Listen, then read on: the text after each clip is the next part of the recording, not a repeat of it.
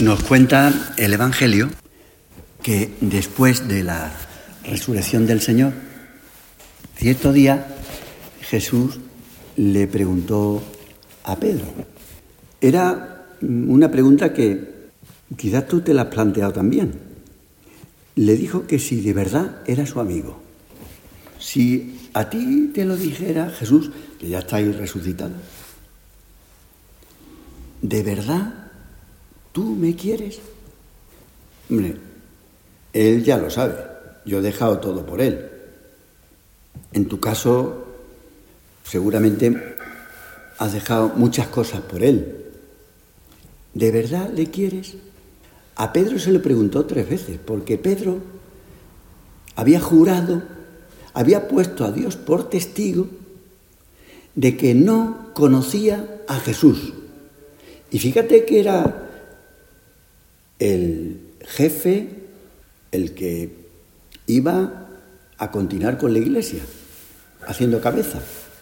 Le abandonó en un momento en el que todos huyeron.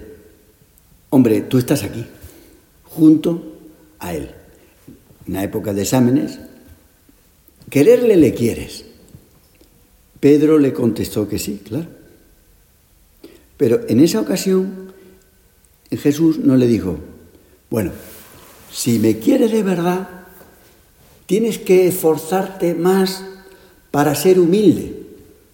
Tampoco le dijo, Pedro, tienes que dar la vida por mí. Jesús, curioso, no, no le dijo eso. Que tenía que cambiar, que ponerse las pilas, que era un poco tozudo, que se le iba la fuerza por la boca. No, el Señor no le dijo eso. Le dijo que si de verdad le quería, que se preocupara del alma de los demás, de los del grupo. Eran doce. Pues esto lo aprendió, no solo él, sino el resto de los apóstoles, porque antes de morirse, Santiago escribe una carta, es una especie de despedida, digo antes de morirte porque efectivamente, bueno, no se sabe si tardó mucho tiempo, pero bueno, la carta está ahí. Y se despide diciendo, hermanos, si alguno de vosotros se desvía, y eso en la actualidad es bastante fácil, porque uno puede perder la cabeza, pero no solo en una fiesta, sino también en época de exámenes. Si alguno de vosotros se desvía de la verdad y otro le convierte, dice Santiago, que sepa que quien convierte a un pecador de su extravío, salvará su alma.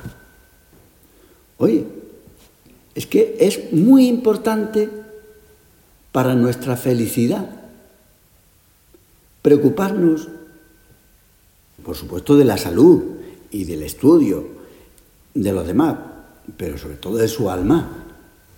Hay una santa española muy conocida, que ella leía mucho, le encantaba leer. Lo que hoy serían las series de televisión, en aquella época eran de otro estilo, pero a su padre no le gustaba nada.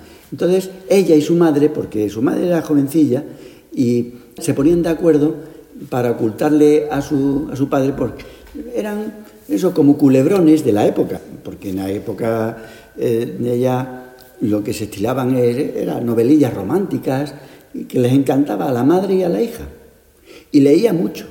Y se aficionó a leer y también leía vidas de santos, porque ya puestos, una vez ve una serie de una cosa, y, pero también puede ver series de, de santos. Pues esta, al leer la vida de los santos, decía que lo que más le había ayudado no eran los milagros, ni las curaciones, que hacían los santos, sino lo que más les servía era la vida de los que ayudaban a los demás. Esto a ella le impactaba más que los milagros, porque pensaba que era eso lo que más le agradaba a Jesús. A Jesús, que se haga un milagro o una cosa, pues Jesús puede hacer todo lo que le dé la gana. Pero que uno de nosotros ayudemos a los demás, eso no está en manos de Dios. Esto está en nuestras manos. Dios puede hacer milagros, curar, resucitar, pero si tú te preocupas de una que tiene a, tu lado, le escuchas, la quieres, querer a una persona, eso se nota, ¿eh? Impacta.